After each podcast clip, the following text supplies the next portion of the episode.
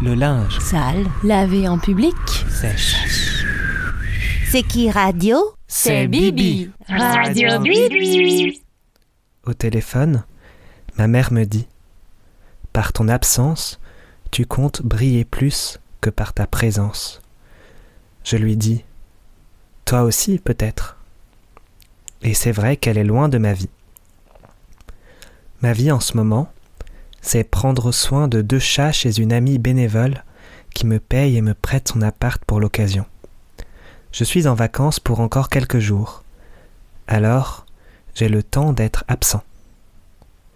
Être absent, c'est difficile, parce que ça implique de me laisser porter par le quotidien, par mon corps et par les autres que je croise sans chercher à atteindre des buts déterminés d'avance ou à organiser mon temps en fonction de priorités comme le mémoire de master que je suis en train d'écrire ou les textes de théâtre que je dois étudier pour le conservatoire.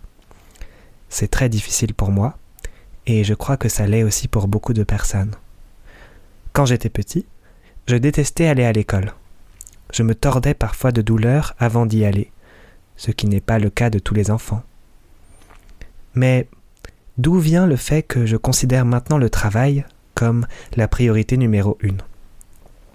Il y a probablement le fait que je sois seul et que je me débrouille financièrement et moralement avec un soutien presque inexistant.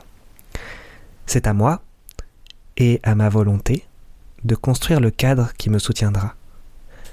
Cela implique d'ouvrir mon intimité à des gens que je ne connais que peu, de me défendre auprès du Crous pour obtenir une bourse ou l'année dernière auprès de différents parents employeurs ou employeurs tout court pour avoir un contrat un peu décent. Je ne suis pas très heureux en ce moment à cause de tout ça. Certes, j'essaye, j'essaye de faire de mon mieux et on verra demain si tout ira mieux. Donc, absence ou présence, c'est une question qui ne m'était pas venue jusqu'à maintenant, puisque je me façonnais mon cadre et le façonne toujours.